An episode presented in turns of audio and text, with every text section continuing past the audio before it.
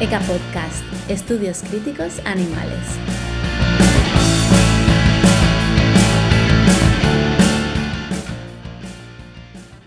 Muy buenas a todas y a todos. Estamos hoy con Martina Davidson. Martina, ¿qué tal? ¿Cómo estás? Oye, no sé si pronuncié bien tu apellido. ¿Tú pronuncias Davidson? Davidson, ¿cómo pronuncias?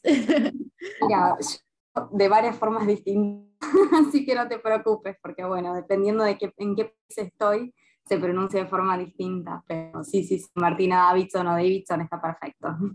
Ok, pues te voy a pedir que te presentes para las personas que nos están escuchando ahora mismo. Sí, bueno, yo soy Martina Davidson. Eh, primero, siempre me gusta eh, hacer una presentación un poco menos académica también de, de mi persona, porque siento que es importante que las personas sepan desde qué lugar hablo, ¿viste? de la sociedad y bueno, en términos políticos también. Eh, yo soy, soy eh, lesbiana, soy también una persona no binaria, uso los, eh, los nombres ella y ella. más allá de eso, soy también anarquista. bueno, soy militante en pro de la, en pro de la liberación animal. Y bueno, en eso estoy, en eso me ubico bastante. Soy una blanca también. Vivo acá en, en, Brasil hace muchos, muchos años. Que bueno, sí, siempre lo digo, que si me mando algo poco en español, es más porque, bueno, desarrollo todas mis, investigaciones y, y, todo en portugués de forma general, aunque tengo también producción en español. Y más allá de eso, bueno, yo eh, soy licenciada en biología, en realidad, lo que, bueno, es camino académico para mí bastante interesante. Eh, y después me fui en realidad para el lado de filosofía eh, más eh, focalizado en bioética, ética aplicada y salud colectiva, donde tengo mi máster y estoy ahora concluyendo mi doctorado. Y más allá de eso, bueno, también me, me, gusta presentarme como militante. Soy también profesor de la, del núcleo de ética y ética aplicada acá en la Universidad Federal de Río de Janeiro. Y de esa forma me puedo presentar eh, para que todos me, me, ubiquen y sepan un poco más profundamente quién soy, digamos. Maravilloso, creo que queda súper claro. Y mm, quería preguntarte, has mencionado el doctorado que estás realizando. Entiendo que es un doctorado en ética o en bioética. Eh, ¿De qué se trata? ¿Qué aborda tu tesis? Eh, bueno, en realidad yo hice el máster en, la misma área, digamos, o sea, en bioética y ética aplicada, y desarrollé un poco, eh, bueno, una genealogía, digamos, de un veganismo bastante colonial y que se da y se materializa, o sea, eh, como principalmente eh, forma de consumo o nicho de mercado, como lo podemos llamar.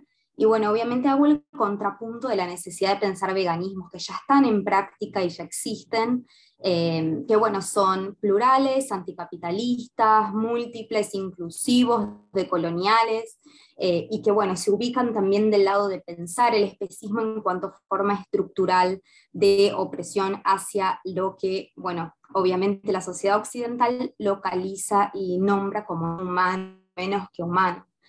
Eh, y en función de eso, en mi investigación doctoral, me vengo dedicando un poco a pensar en las jerarquías que la colonización eh, de alguna forma eh, impuso sobre el sur global, eh, bueno, de forma generalizada, pero obviamente me focalizo bastante en Latinoamérica.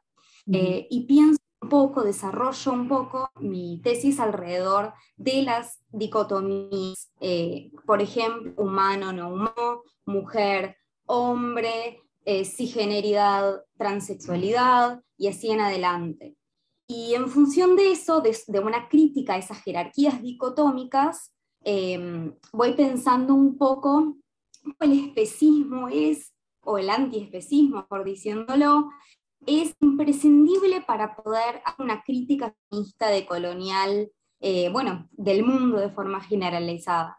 Entonces vengo trabajando un poco en ese sentido. Ok, súper interesante. Martina, esto tiene algo que ver con, bueno, yo sé que tú has escrito dos libros, eh, al menos esos son los que conozco. El primero es un libro de poemas y el segundo se llama, si lo traducimos a español, más o menos Repensando el veganismo, em, que por cierto, no sé si hay traducción de estos libros al español.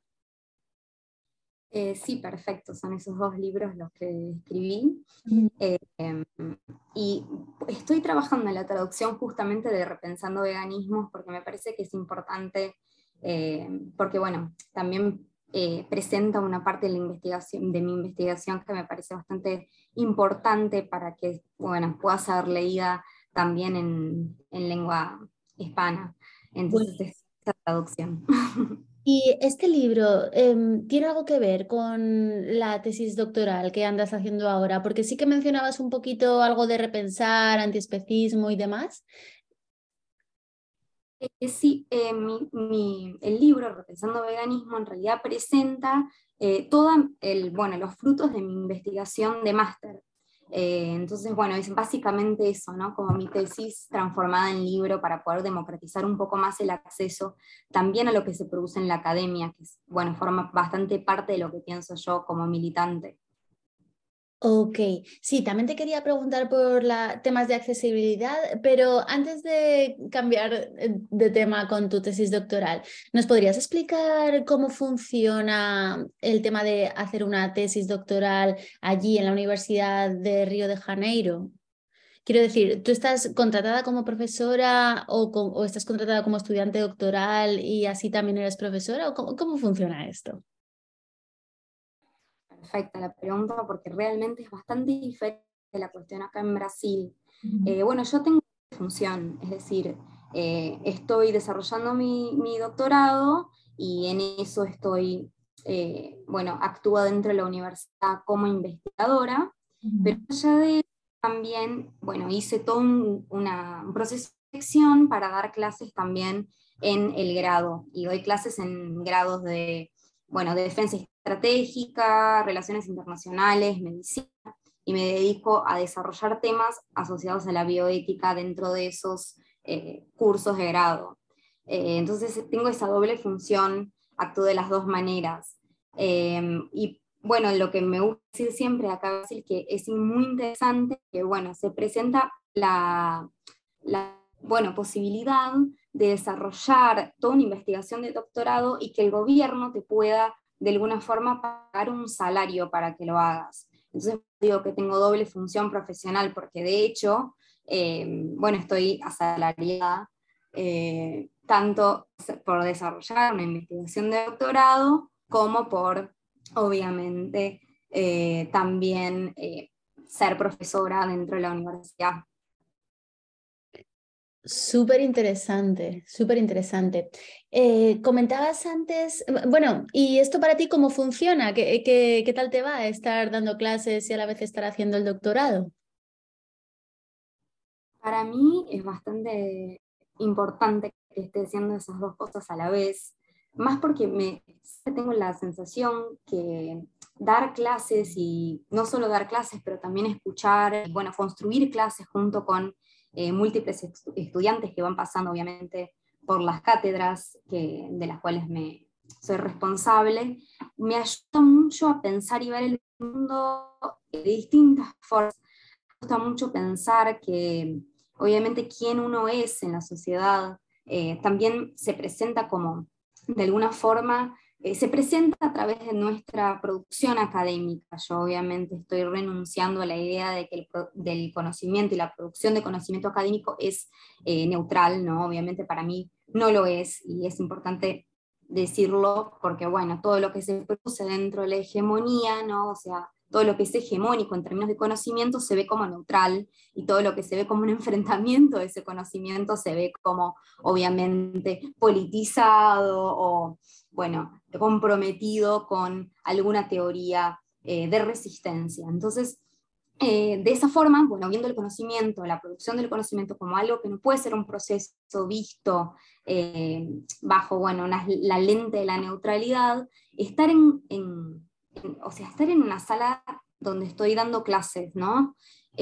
con gente que viene de distintos lugares, con gente racializada, con gente LGBTI con gente eh, de distintas clases sociales, con gente de distintas partes del país, siempre me proporciona una capacidad de ver el mundo eh, bajo otras perspectivas y eso para mí, por lo menos que tengo una, una pretensión de hacer una investigación que pueda obviamente abarcar todas las disidencias y las visiones de las disidencias, para mí es muy rico y es muy importante. Entonces, estar en, dando clases, y no solo dando clases, pero construyendo el conocimiento con otras personas, eh, bueno, obviamente pensando que una clase tiene que ser lo más eh, horizontalizada posible, eh, para mí esos dos procesos son de alguna forma bastante indisociables para mí.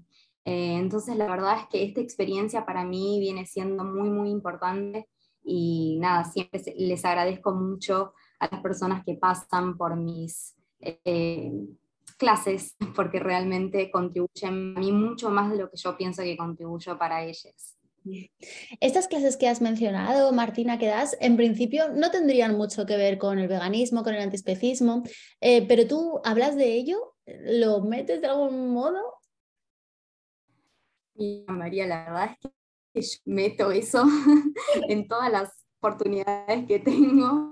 Eh, así, por ejemplo, me dedico, eh, bueno, basta pensar un poco la genealogía de la organización y la colonialidad, eh, pero también me dedico, por ejemplo, clases enteras a pensar bioética ambiental y bioética animal, de forma que, aunque sea un, más breve, eh, temáticas que me son muy caras y bueno, que pienso que también son extremadamente importantes cuando pensamos en eh, una formación política, o sea, una, eh, una, formación que vaya más allá de un contenido específico que sea nada importante teóricamente, sino que obviamente contribuye para una formación política de las personas que pasan por mis clases. Entonces sí, siempre meto ese asunto, más todavía porque toda mi investigación eh, busco relacionar y utilizar eh, mucho de los feminismos de, coloniales para pensar un poco determinadas eh, cuestiones relacionadas con la animalidad.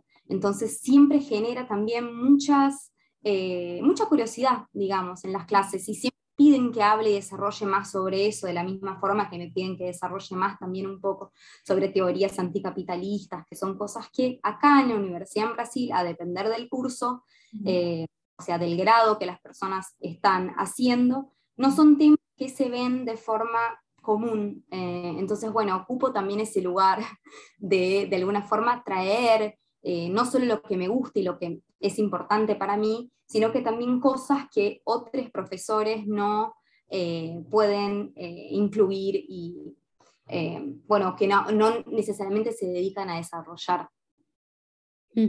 Excelente, Martina, súper interesante. ¿Tú ahí te definirías como activista en ese sentido? Sí, yo creo que para mí es también indisociable eh, pensarme militante activista, ¿no? Y pensarme profesional de lo que sea. Porque bueno, está un poco esa idea un poco preconcebida de que la militancia, viste, tiene que estar muy separada de lo que uno hace profesionalmente o de la vida eh, más del día a día o cotidiana sino que para mí, bueno, eso no, no, es posible porque, bueno, forma parte de mi personalidad, pensar de determinadas maneras y, bueno, obviamente también tener una forma de escuchar y de hablar que sean sensibles a determinadas formas de, ver el mundo, eh, bueno, causas que me son importantes y que son muy, eh, digamos, eh, centrales en mi ser. Entonces, seguro que, bueno, al seleccionar de qué temas voy a hablar cuando estoy dando clases, para mí que sí eh, es una cosa muy militante, porque realmente es muy difícil hacer esa separación, ese sesgo, viste que, o sea, no, nos tratan de imponer y decir que, bueno, como profesoras no podemos eh, hacer determinadas cosas cuando en realidad eh, todos están haciendo la misma cosa, o sea, todos están defendiendo un punto de vista específico. El tema es que el punto de vista que defiendo, defiendo yo molesta porque se contrapone a todo lo que es hegemónico dentro de la academia. todo lo que es colonial dentro de la academia, todo lo que es especista dentro de la academia, todo lo que es capitalista, todo lo que es capacitista y así en adelante. Entonces, por eso, de alguna forma, puede ser visto como una militancia, principalmente porque yo en los últimos años vengo trabajando mucho con la idea de que la universidad es un territorio de intervención política que muchas veces eh, las militancias eh, no lo piensan de esa forma, piensan que es únicamente un lugar de élite eh, colonial y académica y blanca, y así en adelante, lo que de hecho sí tiene un, fondo de verdad, pero lo ven como un territorio de intervención política en el sentido de que es importante también subverter o luchar contra la hegemonía del lado de adentro de la producción de ese conocimiento económico, de la fuente de la producción de ese conocimiento. Entonces, eh, para mí sí está muy indisociable mi ser académico de mi ser militante, eh, sea por lo que elijo hablar en clases, sea por los autores que uso, sea eh, por, bueno, las teorías que voy a llamar para dialogar conmigo, para discursar, y en ese sentido creo que me sacaste perfectamente, María, totalmente, es una forma de militancia para mí. Y Martina, por, precisamente por esta figura de militante, pero a la vez por los temas que tú abordas y estudias, mm, ¿tú crees que te perciben el resto de académicas y académicos, mm, digamos, como una académica de segunda? ¿Has pensado alguna, alguna vez en eso? Em, a mí siempre me, me, encantó la pregunta porque la verdad es que yo como tengo y cargo con una identidad también que es bastante disidente en la sociedad, en las sociedades en las cuales circulo, eh, siempre pienso que yo ya soy vista como una ciudadana de segunda.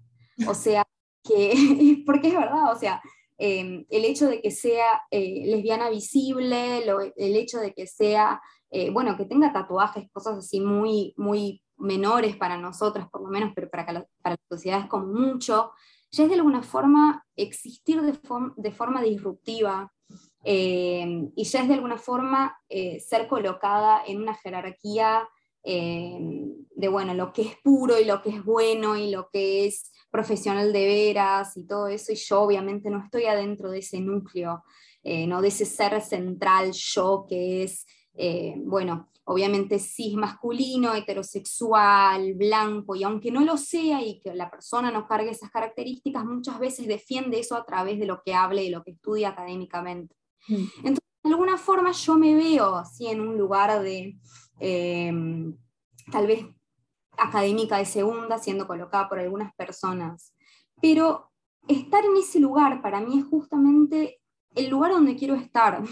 más porque no me interesa eh, seguir hablando de lo mismo que se habla hace centenas y centenas de años adentro de los eh, núcleos donde, y de las áreas que, me dedico a estudiar, sino que creo que cuando estoy en, dando clases, cuando estoy en seminarios, congresos, en grupos de estudio, en eh, bueno, también espacios de militancia, noto que justamente lo que estoy haciendo es muy importante para no sé, quizás cambiar un poco em, las fronteras y los límites, ¿no? desafiar los límites que la propia academia de alguna forma impone, ¿no? que existe mucho la idea de que si sos teórico, sos teórico y que eh, ser teórico no puedes, no puedes ser militante a la vez y que si en adelante, ¿no? como que eh, existen un poco esas ideas preconcebidas y que para mí desafiarlas es lo más hermoso que me podría pasar, eh, porque la verdad es que eso no me representa porque eh, cuando yo pienso en toda mi vida y en el lugar donde ocupo en la sociedad y las opresiones que viví por una serie de, cuestiones, incluso por eh, ser neuroplural, también me da esa sensación de que es este el lugar que quiero ocupar, eh, justamente quiero ser este desafío y si tengo algún estigma asociado a eso, yo ya lo cargo por ser quien soy. Entonces, más que hable de cosas que nunca se hablaron o que hablemos, ¿no? obviamente, en conjunto sobre esos temas. Eh, así que sí, creo que existe un poco eso. Obviamente encontré una serie de personas increíbles que eh, piensan y producen teoría y práctica como yo. Así que también de alguna forma me permitió ser esa vista como esa académica de segunda, también me permitió encontrar otras personas que se encuentran y que son estigmatizadas de esa forma. Wow, me ha encantado esta respuesta. Em, ahora has mencionado que encontraste otras personas, eh, quizá entre ellas se encuentra tu supervisora de tesis, no sé con quién la estás haciendo em, o cómo llegaste a esta persona, o si es relevante o no para ti quién, supervisa tu trabajo. Totalmente importante. Em, bueno, quien supervisa mi trabajo ahora en el doctorado es María Clara Díaz y quien supervisionó mi, trabajo también y mi investigación en el máster fue Fabio Oliveira, que son dos personas muy importantes para mí, pero más que importantes para mí, importantes para todo lo que significa la teoría de colonial y antiespecista y también sobre género, trabajan acá en Brasil. Eh, y son personas que me las encontré, eh, bueno, obviamente que dentro de un, de un mundo académico, pero que pudieron entender que mi forma de producir conocimiento y teoría era completamente eh, política, ¿no? O sea, mi idea no era eh, desarrollar una tesis que puede cambiar la filosofía occidental en el mundo, no tenía esa pretensión, sino que tenía la pretensión de poder hablar de determinadas temáticas con mucha pasión, en el sentido de que lo que me atraviesa a mí como ser humano, eh, como animal, eh, también es importante para lo que quiero producir y lo que, lo que quiero hablar. Y esas personas siempre fueron muy acogedoras en ese sentido. Y no solo muy acogedoras en ese sentido, como también en esas personas, en ellos, en ellas, pude eh, sentir que hacían lo mismo.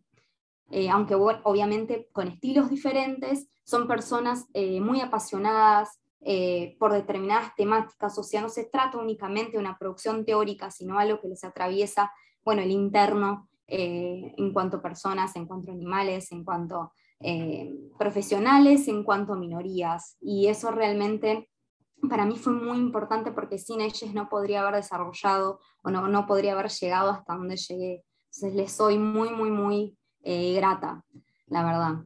¿Son antiespecistas también? Sí, sí, sí. Son antiespecistas. Eh, y desarrollan investigaciones muy importantes, principalmente acá, para acá, para el área animalista acá en Brasil. Buenísimo, buenísimo. Vale, mencionábamos antes de pasada el tema de la accesibilidad. Cuando hacemos trabajo dentro de la academia, muchas veces parece como difícil atravesar esos muros de la universidad y, que en la calle nos lean y que tenga alguna repercusión eh, más allá de lo universitario. ¿Tú cómo ves esto? ¿Es algo que te preocupa intentar eh, que las personas en general puedan comprender lo que tú desarrollas? Sí, totalmente creo que a mí me queda muy fuerte algunas eh, memorias de, eh, bueno, ser más joven y estar con un libro y estar leyéndolo y decir, yo no entiendo nada de lo que está diciendo esta persona. Y me parece que, o sea, tendría que poder entender, eh, obviamente sin tener que cursar una clase específica sobre tal autor o autora para desarrollar y entender lo que quiere decir. Entonces, para mí siempre fue muy importante que bueno, lo que escribo, lo que digo, sea entendible para todos, por todos. Porque en realidad si no es así, para mí no tiene absoluto sentido eh, producir lo que produzco, obviamente mucho más si pienso que lo que estoy haciendo también se utiliza de eh, experiencias, se utiliza de producciones que vienen de la sociedad civil, o sea, no únicamente veo como, como productores de, teoría a los cánones y a las personas que son eh, consideradas ya eh, muy importantes. Es decir, por ejemplo, para mí es muy importante usar, eh, no solo usarlo, pero escuchar, interpretar, interpelarme por personas que no son académicas, pero que están produciendo una cantidad de conocimiento así importantísimo, como por ejemplo militantes feministas, como por ejemplo militantes transfeministas, como activistas y militantes de forma generalizada. Entonces, si estoy queriendo abrir un diálogo ¿no? con esas personas, no tiene ningún sentido que yo esté hablando y que nadie entienda lo que estoy diciendo. Y en ese sentido, y por eso también la idea, una, una de mis ideas era transformar mi tesis de máster en un libro, porque bueno, de alguna forma democraticé un poco más, no solo el lenguaje que utilizo, obviamente, pero sino también la posibilidad de que esas personas lean esa producción, de que personas que cito, por ejemplo, puedan leer y entender toda esa producción, porque la verdad es que son personas eh, que les tengo una estima muy, muy, muy grande. Y otra forma que busco hacer eso también, para no estar hablando nada más entre les mismes de siempre, lo que trato de hacer muchas veces es, por ejemplo, hablar en eventos, grabar podcasts, ¿no? Obviamente para mí herramientas muy importantes e interesantes para romper con el castillo de cristal de la academia, es decir, es como si estuviéramos tirando piedritas en el techo de vidrio de la academia diciendo, para, hay una porosidad acá.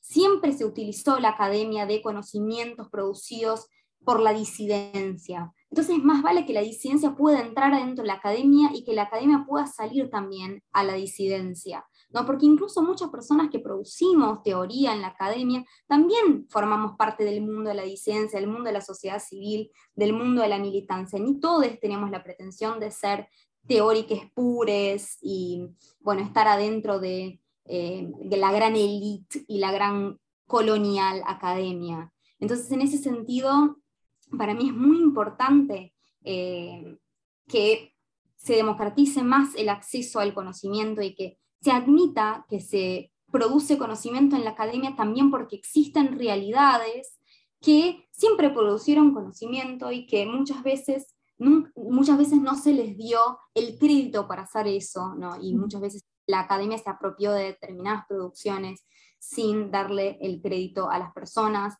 a las epistemologías, a los conocimientos, a los pueblos, a los grupos sociales, a, los grupos políticos que hicieron esas producciones. Entonces, bueno, no sé si me fui mucho de la pregunta, pero me, me, salió así esta respuesta que la verdad es que es un tema que lo tengo muy cercano mío y me parece que es muy importante que hablemos de todo esto.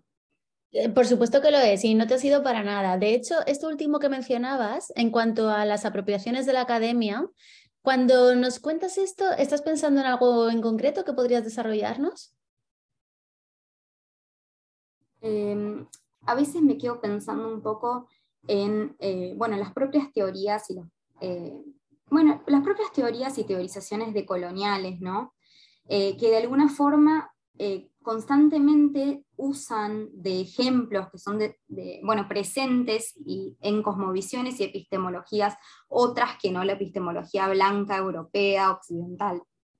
Entonces, de alguna forma, pienso bastante en eso, ¿no? en cómo en realidad eh, la academia se apropió del discurso de colonial incluso, eh, de una forma altamente colonial, es decir, sin necesariamente citar eh, quiénes son las personas que están hablando sobre ese tema y que siempre hablaron, o cuáles son las culturas responsables por apuntar determinadas fallas en la forma en la cual eh, pensamos el conocimiento. Un ejemplo, por ejemplo, sería personas que teorizan sobre género sin reconocer que sociedades como la sociedad yoruba en el continente africano ya pensaban y estructuraban el mundo sin la necesidad de eh, una separación dicotómica y binaria entre mujeres y hombres. Eh, entonces, me parece que eso, eso, quizás podría ser un ejemplo un poco más concreto de eh, la falla que algunas personas obviamente tienen en no desarrollar ese tema, reconociendo quizás esa genealogía de dónde viene la decolonialidad o para qué viene la decolonialidad. Y otro ejemplo que quizás es un poco más controversial para mí, es un poco la teorización queer eh, que viene de una tradición muy occidentalizada, en el sentido de que la teorización queer para mí es re, importante y la trabajo y, me parece así que tiene cosas brillantes, pero me parece que se puede caer en, una trampa quizás de pensar que eso es la gran novedad eh, en términos de teorías de género. Cuando en realidad toda esta cuestión de pensar en el género como una imposición de pensar en las tecnologías de género, ¿no? que son desarrolladas a lo largo del tiempo, pero principalmente que tienen también un carácter colonial, ya viene siendo hecho por las feministas decoloniales hace mucho tiempo. Entonces también me parece que es importante eso, ¿no? Eh, destituir del, del, conocimiento académico una genealogía única y entender que en realidad quizás no tenemos que hablar en genealogía, sino en ríos y afluentes, ¿no? formas de pensar eh, que se originan de puntos distintos y que se pueden cruzar en múltiples puntos. Entonces, en ese sentido, creo que es un ejemplo que quizás es un poco más controversial, pero que eh, lo vengo pensando en los últimos años más que nunca. Súper interesante. A mí me interesaba mucho para hablar contigo hoy em, tu punto de vista decolonial. ¿Nos podrías explicar qué es exactamente esto de la decolonialidad? Sí, voy a em, usar mis palabras, digamos, para desarrollar esto, porque es un tema complejo y que eh, muchas personas van a decir que existen pequeñas diferencias entre los términos que utilizamos. Pero de alguna yo lo veo así. Yo entiendo que el proceso de colonización, em, bueno, que se dio obviamente en el sur en el sur global de forma generalizada, pero obviamente me dedico a pensar un poco más en el tema de, de América Latina, Em, se dio eh, no solo como una apropiación territorial, sino que también fue un gran, una, gran ruptura paradigmática, en el sentido de que eh, cuando pasó el proceso de colonización, eh, es a partir del proceso de colonización que, por ejemplo, se inventa y se cría el concepto de Europa y de la otridad, ¿no? Entonces, a través de ese proceso que se delimita y que se entiende la centralidad del mundo eh, o de las epistemologías y el conocimiento que se da en Europa, ¿no? O sea, a partir de descubrir otra cosa que se delimita aquello que es el centro del mundo. Em, y en ese sentido es importante que pensemos que no es que las personas que vinieron en la colonización eh, admitieron que ya existían eh, epistemologías, conocimientos, personas en los territorios donde eh, invadieron, sino que dieron este, a un mundo como si estuviera vacío. Y al hacer eso dejaron una serie de consecuencias, ¿no? En el sentido de que hubo epistemicidio, por ejemplo, asesinato, epistemologías y formas de pensar, que hubo el genocidio de personas y una serie de cuestiones sociales, eh, lo que decimos que es el mundo colonial, quizás serían todas las consecuencias que siguen perdurando hoy por hoy del proceso de colonización y que se pueden dar de distintas maneras eh, y podemos analizarla eh, bajo distintas categorías, incluso, bueno, la propia violencia de borrar lenguas enteras y formas de hablar enteras. Entonces, cuando yo hablo de decolonialidad, lo que estoy hablando es de un enfrentamiento de esa invisibilización absurda que existe, de los conocimientos que ya existían de forma previa en el mundo, de las personas que existían de forma previa a la llegada de personas de Europa en América Latina, en Asia y en el continente africano.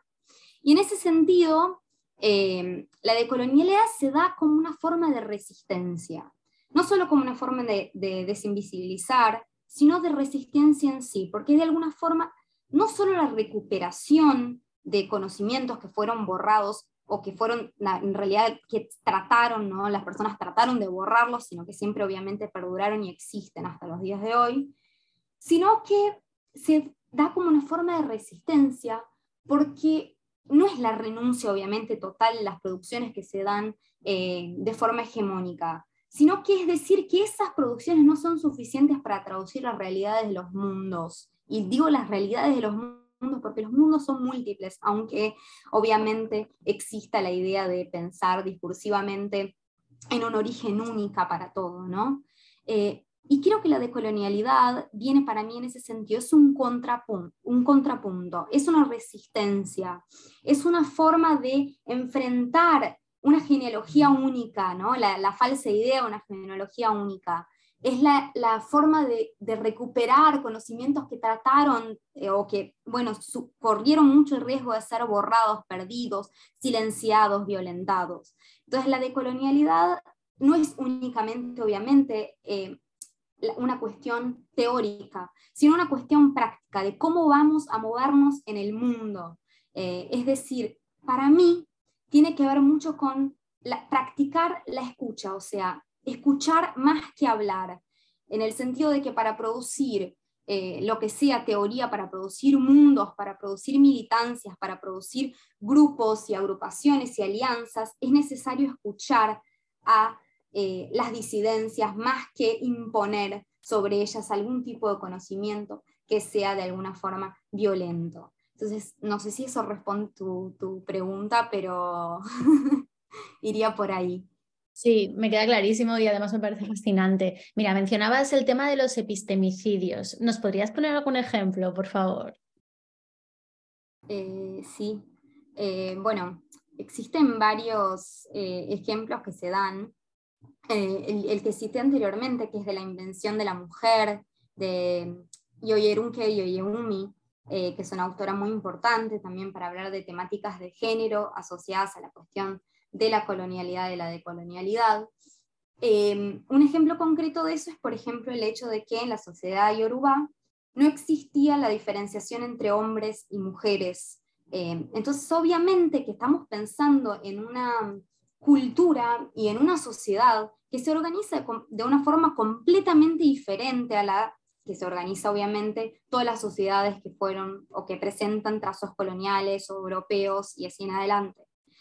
Y cuando pasa todo el proceso de colonización, se impone sobre esas culturas, como la cultura yoruba, eh, toda esa forma de ver el mundo. O sea, incluso se traducen palabras del yoruba que anteriormente no querían decir hombres y mujeres, se traducen como tales, de forma que se borran, em, digamos, áreas y formas de pensar el mundo em, a través de la imposición de, determinadas categorías que son muchas veces eh, categorías eh, dicotómicas y binarias, ¿no? como hombres, mujeres, como humano y no humano, por ejemplo, ¿no? cuando estamos pensando incluso en la propia sociedad incaica, ¿no? Estamos pensando en una sociedad donde veían eh, el suyo, que la, toda la, población, toda la cuestión de la civilización, indisociable de la Pachamama, ¿no? de la naturaleza, de, aquello que no es humano.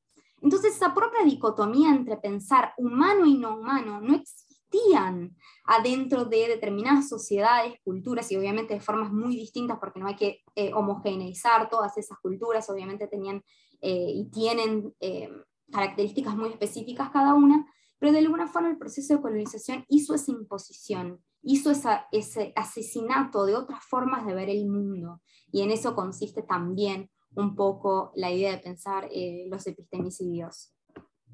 Ok, súper interesante. Martina, yo eh, vi que eh, publicaste un artículo que se llama Descolonialidad y lazo común, el queer odio y la animalidad como invenciones coloniales. Este es un artículo que hiciste con Anaí Gabriela González, Agustina Marín y con María Belén Vallardo. Y me gustaría que explicases un poquito este artículo que hicisteis y cómo fue su elaboración. Em, la verdad es que eh, hacer todo este trabajo fue muy importante para mí porque son personas también muy importantes, no solo para mi formación política, sino que también eh, son grandes vínculos y alianzas que formé en los últimos años. Entonces, les agradezco mucho eh, a ellas en especial. Em, y todo este trabajo para mí también fue muy importante porque en realidad lo que quisimos hacer entre todas es hacer un manifiesto, y cuando digo manifiesto, eh, eso de alguna forma eh, termina por diferenciar un poco lo el trabajo que, desarrollamos de un artículo clásico ¿no? dentro de la academia. Y tratamos justamente de hacer eh, y de recorrer de forma histórica determinados procesos que la colonización impuso sobre el mundo y que termina por asociar y conectar de forma bastante profunda las cuestiones asociadas a la animalidad y las cuestiones, o al, antiespecismo y las cuestiones asociadas con la cuiridad, con eh, bueno, los feminismos, los transfeminismos y así en adelante. Entonces, en ese sentido hicimos este manifiesto, porque obviamente que sigue predominando en algunos vínculos y, en algunos eh, medios eh, la idea de que, bueno, una cosa es una cosa y otra cosa es otra cosa, ¿viste? O sea que hablar de veganismos es hablar de veganismos y de animalidad, o sea, vos no podés ser vegano y antirracista, vos no podés ser vegano y feminista o transfeminista, vos no podés ser vegano y, bueno, y así obviamente podemos citar una serie de otras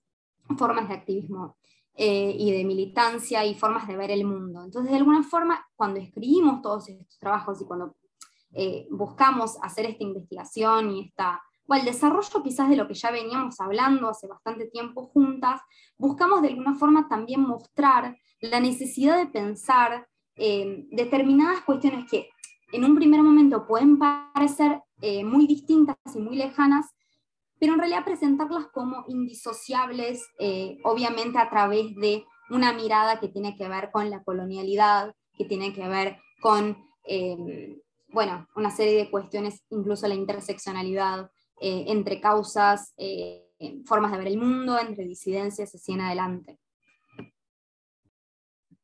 Súper interesante. mencionas también el concepto interseccionalidad. Yo hace unos meses estuve en unas jornadas antiespecistas en un centro social ocupado en Barcelona. Y mm, en un momento dado, en una charla abierta que hubo, hubo una crítica a la interseccionalidad. Se criticó como concepto mm, quizá un poco elitista para mm, eh, reservado a intelectuales, em, se le tildó de posmoderno. Hubo personas que mm, dudaban de su utilidad dentro del movimiento antiespecista. ¿Tú cómo ves esta cuestión, Martina? Me encanta la pregunta porque es muy compleja y la verdad es que me es muy importante, así que te agradezco mucho, María, por habérmela hecho. Em, me sorprende algunas cosas, principalmente porque cuando pienso en las realidades en las cuales circulo, como Brasil, eh, Argentina y algunos otros lugares de América Latina, eh, la visión que se tiene alrededor de la interseccionalidad es muy distinta a la que me presentaste ahora cuando me hiciste esta pregunta, en el sentido de que está muy introyectado dentro de la, no solo dentro del medio académico, sino muy introyectada dentro de eh, movimientos sociales como los feminismos negros, ¿no? que obviamente hay que reconocer que la interseccionalidad es un concepto desarrollado a partir del feminismo negro. Em, pero no solo los feminismos negros, sino también de los feminismos lesbianos, de los transfeminismos, eh, del movimiento antirracista, eh, del movimiento de mujeres negras eh, y así en adelante. Es decir, no es un concepto acá que es utilizado en un medio o de una forma meramente o únicamente teórica y académica, sino que está muy introyectada en los discursos y en las formas de ver el mundo. Em, y muchas veces se acusa, ¿no? la visión interseccional, se acusa un poco de eh, diluir, de, digamos, eh, desviar de un foco, de una centralidad de determinadas causas, diciendo, bueno, es importante pensar en todas las causas.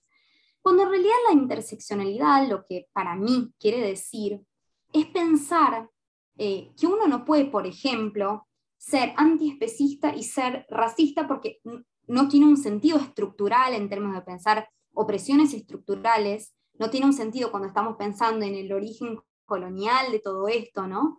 Eh, pero más allá de eso, que no tiene ningún sentido de forma práctica incluso. Porque cuando uno está hablando del antiespecismo eh, de forma generalizada, se, subyace una idea de que el antiespecismo no es preocupado con cuestiones eh, que tienen que ver con eh, la humanidad. Y eso obviamente aleja una, una cantidad de personas y con razón de, las causas antiespecistas. Porque obviamente uno puedes estar en un movimiento que hiere tus propios derechos, no solo los derechos, que hiere tus propias, tu propia existencia. Entonces la interseccionalidad para mí incluso es indispensable para pensar y articular respuestas de resistencia. Y más allá de eso, pienso que cuando una persona hace un rechazo cuando un grupo hace un rechazo generalizado, y obviamente que creo que existe esa acusación de ser post-estructuralista y todo eso, varias cosas en realidad. Em, existe también, eh, bueno, para mí escondidas atrás de esa idea, em, tal vez una falta de eh, capacidad de entender que, eh, bueno, primero que el racismo no es un tema superado, segundo que el, machismo no es un tema superado, el LGBT y odio no es un tema superado, o sea, hay que seguir hablando de esto en las sociedades, aunque parezca a primer momento, en un primer momento que sí fueron superadas de alguna forma. Pero más allá de eso, no entiende la vinculación eh, entre eh, todas las opresiones, en el sentido de que cuando, por ejemplo, Lugones nos sugiere que la jerarquía dicotómica humano o no humano se configura como la dicotomía central de la modernidad colonial, em, está diciéndonos que al lado de lo no humano, de aquello que es no humano y que por lo tanto obviamente ocupa una jerarquía, eh, un lugar en la jerarquía moral inferior, son todas las existencias de las disidencias, o sea, está más cerca de lo no humano aquello que es eh, no blanco, aquello que es no cis heterosexual, aquello que es no sano, aquello que es, y así en adelante, no obviamente. Entonces, uno, lo que uno está viendo es justamente una operación de animalización de, la diferencia, de la animalización de aquello que no es hegemónico, de aquello que no es central. ¿Cómo uno está pensando en eso? Obviamente, la propia palabra nos, lleva a pensar esto, ¿no? La animalización. transformamos eh, o aproximamos determinadas existencias de la animalidad, eh, porque bueno, los animales más que humanos o los animales no, no humanos ocupan en la jerarquía moral un lugar muy inferior, en las cuales, por ejemplo, la muerte y la violencia son altamente justificadas. Y es a través de la animalización de seres humanos que vemos que esas personas también pasan por un proceso de inferiorización moral que tiene que ver con eh, animalizarlas. Entonces, cuando uno no está viendo eso de esa forma, eh, uno está eh, sujeto a reproducir y reeditar una cantidad absurda de opresiones con base en un discurso que trata o que defiende un purismo ideológico, un purismo teórico, cuando en realidad la realidad es muy, muy compleja cuando en realidad es imposible pensar en antiespecismo y no pensar en la animalización, como es imposible pensar en antiespecismo sin pensar en la decolonialidad, como es importante y, tal vez imposible eh, hablar de eh, múltiples temas eh, por los cuales y a través de los cuales la interseccionalidad se transforma en una herramienta metodológica muy importante y bueno, en eso para mí es un gran problema y en eso fallan, em, eh, o falla tal vez el discurso de decir que la interseccionalidad eh, no nos vale eh, en cuanto antiespecistas, en cuanto em, militantes animalistas, en cuanto, em, bueno, de alguna forma personas que van a producir conocimiento o que van a difundir determinadas ideas en la sociedad.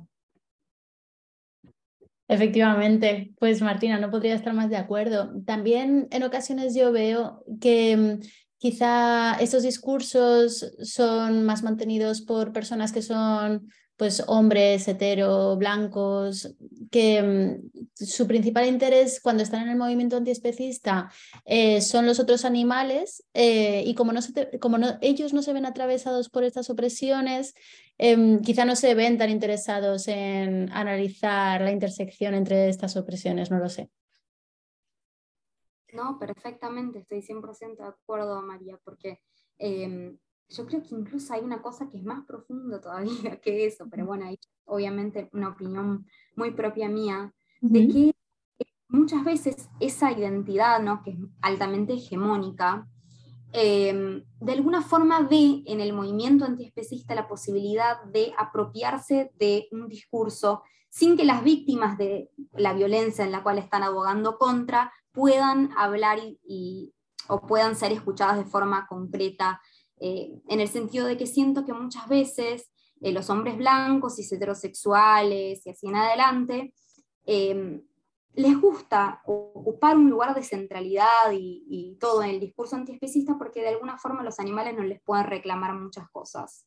Y más que eso, yo también obviamente creo que no están interpelados de una serie de visiones y también por eso fallan en entender un poco la complejidad de todo, o sea, que fallan en entender que para, por ejemplo, una mujer no tiene ningún sentido estar en un movimiento antiespecista que sea o que reproduzca machismo eh, y cisgeneridad. ¿No? Em, y eso obviamente eh, es lo que más vemos en, los antiespecismos o en las militancias animalistas de amplia difusión, como por ejemplo es el caso del PETA, ¿no? de la, del grupo de PITA. Entonces, creo que ahí hay un ejemplo muy concreto en el cual, por ejemplo, se utilizan eh, personas y activistas desnudas con un cuerpo muy, muy padronizado, todas blancas, flacas, eh, obviamente cisgéneras y así en adelante, eh, y utilizan los cuerpos de esas personas para vehicular un mensaje que obviamente la propia organización juzga más importante que resguardar y defender los derechos de las mujeres que están en esa situación. Entonces, por ejemplo, la hipersexualización es una, herramienta muy utilizada por los antiespecismos como forma de, eh, de alguna forma, garantizar incluso el propio discurso de que eh, un hombre cis, hetero, puede dejar de comer carne sin dejar de ser un macho, ¿no? También está un poco esa, subyace un poco eso.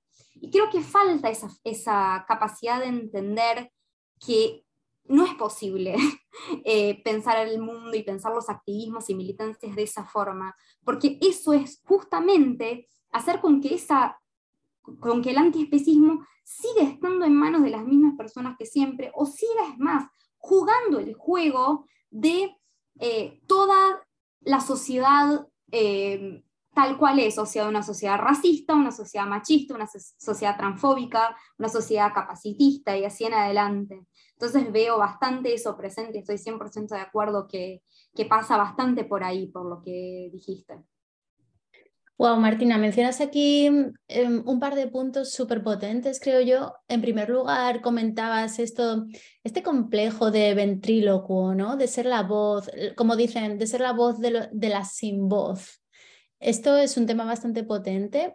Y por otra parte, esto que comentas de la discriminación de las personas que no son hombres blancos, cis, Mm, me parece especialmente potente, porque en un movimiento en el que la mayoría de las personas activistas son mujeres, mm, a la hora de la practicidad, con estas conductas poco interseccionales, con, con estas conductas directamente sexistas, lo que se hace es que se las expulsa del movimiento.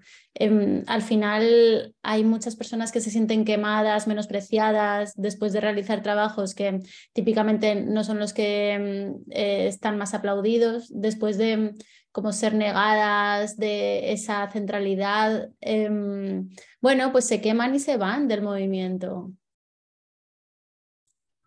Sí, no, perfecto. Me encantó eh, la expresión que usaste de ser ventríloco. La verdad es que es bastante eso, ¿no? Y y cuando pensamos en todo eso, en, esas personas que están ocupando ese, un lugar de liderazgo y de destaque, ¿no? porque obviamente, como dijiste, las mujeres son gran parte o gran parcela de, eh, el movimiento animalista y antiespecista, pero sin embargo, normalmente lo que más escuchamos son siempre los mismos eh, hombres cis, heterosexuales, blancos, hablando del tema, ¿no? Eh, y eso para mí de, es un, o sea, demuestra que de hecho no se hizo un giro animalista propiamente dicho, en el sentido de que eh, no se está tratando de, por ejemplo, escuchar las voces que sí hablan sobre, que sí hablan o denuncian la violencia, que sí hablan sobre resistencia, que son las voces animales, de hecho, y obviamente que tendríamos que hacer una traducción, pero que sí están hablando constantemente eh, o sea, nos está faltando el momento de reivindicarnos incluso parte de esas voces, em, sino que se está apropiando de, ese, de esas, se está usando ese discurso, ¿no? De que, bueno, es hablar por los que no tienen voz, cuando en realidad sí hay una voz eh, y falta eh, el ejercicio de escucharlas.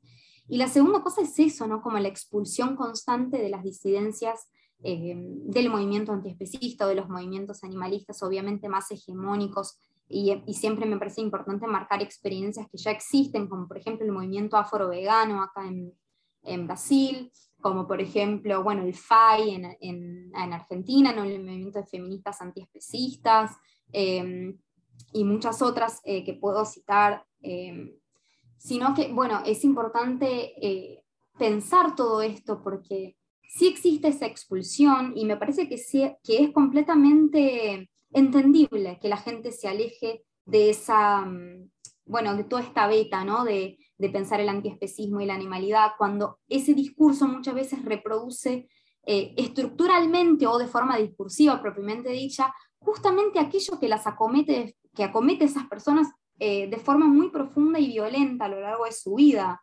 Entonces, si nosotros tenemos ¿no? liderazgos que siempre tienen las mismas identidades hegemónicas, o liderazgos que no se preocupan en entender la complejidad y la necesidad de, eh, de alguna forma, interseccionar propiamente dicha todas las opresiones, vamos a tener eh, esa debandada, vamos a, vamos a tener personas que, que son disidentes alejándose de este tema pensando, bueno, esto no es para mí, porque si de hecho esto está siendo racista, si de hecho esto está siendo machista, si de hecho esto está siendo transfóbico, no tiene ningún sentido que ocupe yo este lugar. Entonces, obviamente eso es malo incluso para la propia no humanidad o para la propia más que humanidad, o sea, para los propios animales, que de alguna forma se ven perjudicados por las personas que eh, se apropian del discurso antiespecista sin pensar y sin comprometerse con el combate a las opresiones estructurales de forma generalizada. Efectivamente. Quería ahora cambiar de tema y plantearte otra cuestión. Em, a mí hay una cuestión que me preocupa, eh, que es que veo cierta mm, brecha, detecto cierta mm, como falta de puentes en relaciones, en redes activistas entre América Latina y en España en el, en el antiespecismo. No sé si tú lo ves igual o no. yo lo veo con preocupación, em, no sé, quizá también por mi historia personal. Mi familia, la mitad viene de España y la otra mitad viene de Colombia. Y mm, no sé, me llama mucho la atención que compartiendo un idioma no haya, no haya más, más enlaces, más redes. ¿Tú cómo lo ves esto? Yo lo veo bastante como vos, la verdad es que para mí existe una falta de, conexiones y de alianzas. Eh, y te digo, no solo eh, con relación, por ejemplo, a España, pero también con relación a, a los propios países que constituyen eh, Latinoamérica. Eh, en el sentido de que muchas veces tenemos movimientos que eh, tendrían todo para, eh, bueno, charlar entre sí o constituir resistencias y que no lo hacen porque están en países distintos. y siempre me parece que en términos de, de la globalización es bastante proposital en el sentido de que la no articulación para más allá de las fronteras territoriales también es una forma de desarticulación política, ¿no? Eso hace con que determinadas temáticas parezcan mucho más locales de lo que realmente son. Eh, entonces sí, me preocupa bastante eso, creo que es importante que, se armen estos puentes, ¿no? Eh, sea entre países cercanos y entre países más lejanos, eh, justamente porque es una forma de garantizar una respuesta resistente que demuestre que el problema no es eh, únicamente local, sino que lo local es un reflejo de aquello que es global, ¿no? que es la realidad eh, propiamente dicha. Igual, para ser un poquito más optimista, aunque poco, porque eh, no, sé, no, no, es de mi personalidad ser tan optimista, pero pienso mucho que los estudios críticos justamente tienen también esa posibilidad, esa capacidad de conectar personas que piensan de determinada forma bastante similar eh, en distintas partes del mundo. ¿no? Eh, de hecho, por ejemplo, a través de los estudios críticos me llegan eh, autoras, autores y autores de distintas partes del mundo y que jamás las hubiera leído bajo otras circunstancias. Entonces, quizás ahí más una vez vemos la importancia de pensar cómo la academia necesita ser un territorio de intervención política constante, porque de hecho a través de la academia también somos capaces de eh, construir estos puentes, ¿no? Entre personas que, bueno, obviamente más que, eh, eh, académicas, son también militantes de determinadas causas o que defienden de forma pasional determinadas formas de ver el mundo, estructurar el mundo. Entonces, de alguna forma, tratando de ser un poquito optimista, pensarían que los estudios críticos quizás tienen esa capacidad o que determinadas articulaciones y conjuntos y, agrupaciones feministas también las tienen, por ejemplo, una de las cosas que vengo pensando en los últimos tiempos, es la necesidad de traer la cuestión antiespecista a movimientos más consolidados, o sea, movimientos más antiguos de la sociedad civil, como es el, caso, por ejemplo, de los feminismos. Entonces, por ejemplo, traer la pauta antiespecista en estos movimientos también de alguna forma permite que se amplíen eh, las eh, conexiones, que se amplíen las alianzas, que se amplíen una serie de cuestiones, o sea, que nos encontremos entre nosotros, ¿no? Eh, diciéndolo de forma un poco más simple. Entonces, sí, para mí también es una cuestión que me preocupa bastante eh, y que pienso que tenemos que pensarlas eh, seriamente. De hecho, por ejemplo, muchas, muchos movimientos anticapitalistas sí lo vienen pensando hace muchas décadas. movimiento internacionalista de forma generalizada, por ejemplo. Entonces creo que sí, tendríamos que pensar eso de alguna forma en cómo construir puentes sólidos ¿no? de, de conexiones y alianzas. Pues sí, me quedo con esa mirada positiva de intentar hacer de los estudios críticos animales una serie de puentes para este Atlántico y mm, ya para terminar, eh, quería preguntarte, Martina, yo estoy intentando hacer este efecto bola de nieve para ir conociendo cada vez a más personas que tratan los estudios críticos animales. Eh, sobre todo me interesa abrir las redes a, pues eso, América Latina y demás, y te quería preguntar si nos podrías recomendar una serie de autoras, autores que para ti ahora sean relevantes y te parezcan recomendables claro. Eh, bueno, para empezar, porque la propia Anaí Gabriela González creo que es una gran voz en América Latina, eh, porque bueno, aparte de todo, eh, es directora de la, del Instituto ¿no? de, Estudios Críticos de América Latina.